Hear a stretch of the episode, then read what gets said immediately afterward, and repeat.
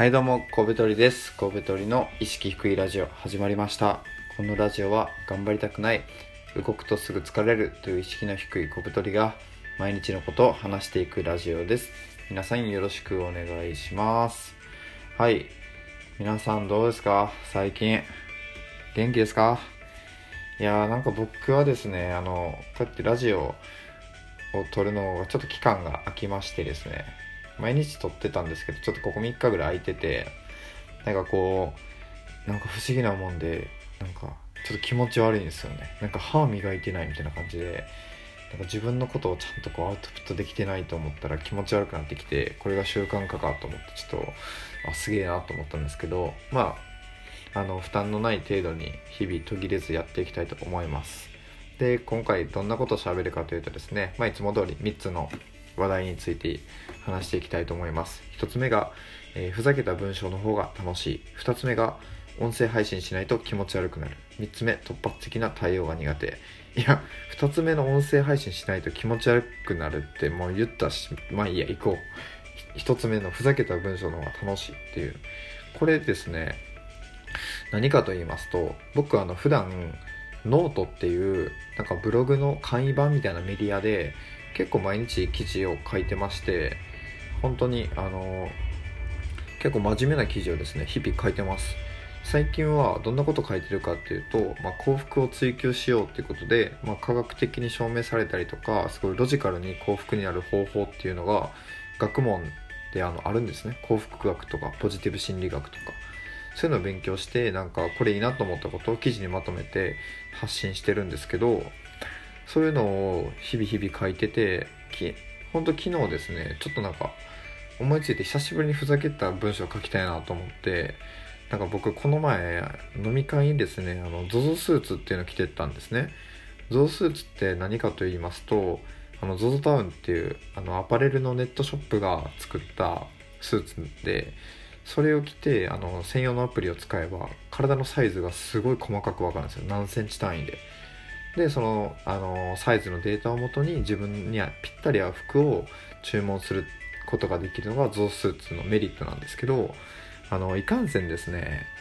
ダサいっていうかデザインがすごいんですよ。あの測定するセンサーが水玉模様でいっぱいついててですねなんかもう気持ち悪い虫とかあの草迷いって分かりますかね。水玉めっちゃ描く人いるんですけどのなんか作品みたいな感じでしかも上下黒のタイツで白の水玉模様なんで割と気持ち悪くてですね。でもそれ着て家で測っててでその後そのまま飲み会があったんで僕ゾウスーツ着てったらウケるだろうと思ってゾウスーツ着て飲み会突撃したら死ぬほど滑ったんですよね。何こいつみたいな。でなんかそのことを分あの記事にしようと思ってなんか僕そういう失敗したことをひたすら書くマガジンみたいなのにあの加入しててそこでよくあの自分の失敗談上げてるんですけどそこでですね久しぶりにあのゾウスーツ着て飲み会に行ったら滑った話っていうのをあの書き散らかしました。本当にあのね書き散らかすという表現がぴったりなんですけどもう関係ない文章とかとっちらかしたりとかあえてなんかもう遠回りして遠回りしてなんか結論言わないとかっていうなんかこうやってとまあの喋ってるみたいな感じでとにかくふざけて書いてそういうので楽しいんですよね。でなんか記事アップしたらですね結構あの普段反応がない方からあの面白いとか反応いただいたりとかあのそれ書いてる時に隣に友達がいたんですけどその友達に呼んでもらったらめっちゃおもろいって言ってもらったりとかしてなんかそういうあのふざけた文章の方が多分僕持ち味が出るんだなって思ってなんかたまに書くんですけどふざけた文章。なんかすごい褒めてもらえるんですよ。なんか文才があるとかって言われたこともあって。そういうのって普段書いてる真面目な文章じゃ一回も言われたことないんですね。なのでなんか、まあ、今後ですねふざけた文章も定期的に書いていきたいなっていうふざけた文章の方が書くのが楽しいっていう話ですね。皆さんもぜひ書いてみてください。はい、えー、2つ目が音声配信しないと気持ち悪くなるっていう。これはもう何かって言ったら音声配信することが、まあ、自分の中で習慣化されてるってことですね。僕あの気づいたらですね50 53回目ぐらいかな今回の配信で撮ってまして4月に始めたんですけど4月で53回ってことは2ヶ月で50ほぼ毎日撮ってるわけですよ。でなんか自分の中でこうフォーマットも固まってきてですねこういうことをあの友達の一個っていう友達のあの塩顔男子のつぶやき手帳っていうラジオを参考にして作ってるんですけどまあ最近やったことを3つトピックスを挙げてそれについて話すと。で話すのは大体夜で次の日の夜8時に更新するように Twitter 予約投稿しとくみたいな流れができてですねルーティンワークみたいな。でそれにのっとってやってったらもうすごい習慣化されてですね自分の中で。なんか音声配信をしないとなんか気持ち悪いなんか顔洗ってないとか歯磨いてないとかそういうレベルでなってきてですね。まあ習慣化の力って本当にすごいなと思ったのとあとですね音声配信ってどこでもできないんですよね。なんか僕この前あ昨日か結構あの本当一日中カフェにいたんですけど記事はたくさん書けるんですけどカフェで音声配信するのって結構勇気が必要でなんか通話したりとかスカイプでミーティングとかって全然できるんですけど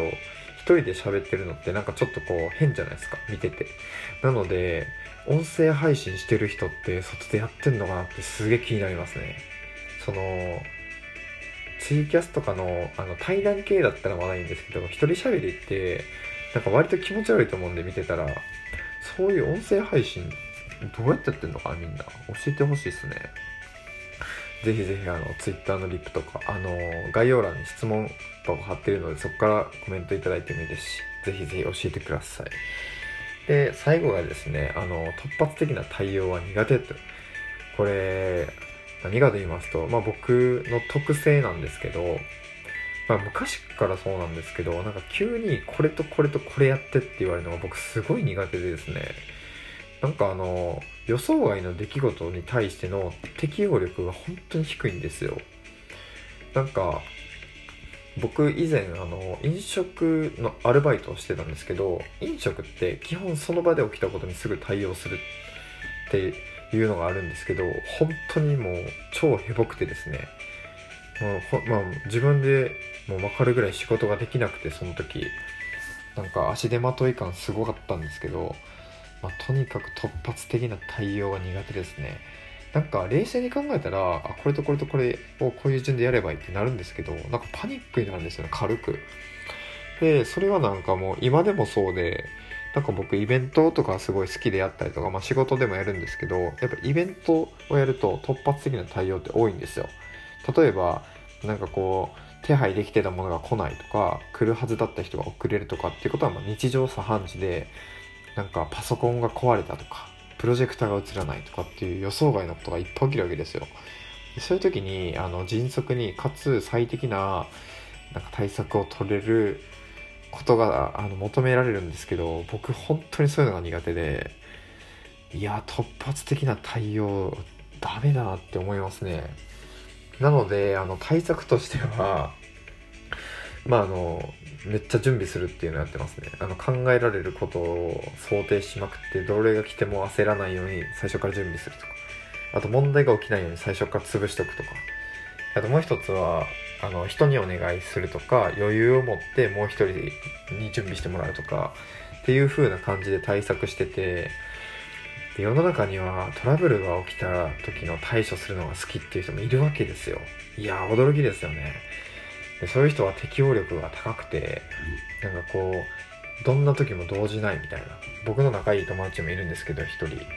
見ててあすげえなって思うんですよね。なんか僕の真逆の性質を持ってるなと思って。まあなのでそういう人が身近にいれば僕の苦手が補われてとてもいいんですよね。でまあなんかなんかすげえ3万やな今日。なんですけどあのー、まあ、突発的な対応が苦手って何が辛いかって言ったら突発的な対応を必死にしてなんとかまあ問題なくさばいたと思ってもめっちゃ疲れてるんですよね。それだったらあの毎日きっちりスケジュール組んでそれ通りにカチカチこなす方が僕よっぽど得意でしかもそっちの方がなんかこうパフォーマンスも多分高いんですよね自分の中で。しかもストレスがそこまでないっていう。いやー不思議ですよね。なんかルールが決まってた方がいいんですよ僕。皆さんどうですか？自由にやりたいっていう人もいると思います。人に指図されるのが嫌っていう人もいると思いますしあの僕の知り合いであの人に指図されるのが嫌すぎてあの交通整理とかあるじゃないですか。道路工事中とか。その人にこっち歩いてくださいって指示されるのだけでもムカつくらしいんですよ。カーナビの指示とか。でそういうのって全然わかんないんですけど僕は。で、まあ、多分そういう人って突発的対応も得意なのかなって思ったりするし僕は指示に従うのが結構、まあ、苦じゃないんで人にこれとこれとこれやってって言われて、まあ、事前にですけどね。でそれをカチカチこなしていく方が多分向いてるんだなって思いました。はい。うん。なんか久しぶりにあの日常のことを配信できてやっぱ楽しいっすね。いやーやっぱ喋るの好きですわ。うん。というなんだこれは。いやいや知らねえよって感じだと思うんですけど。まあまあ知っといてくださいな。はい。ということで、えー、今日はですねふざけた文章の方が楽しい。2つ目音声配信しないと気持ち悪くなる、えー、3つ目突発的な対応が苦手という話でした。では次の放送でお会いしましょう。さよなら。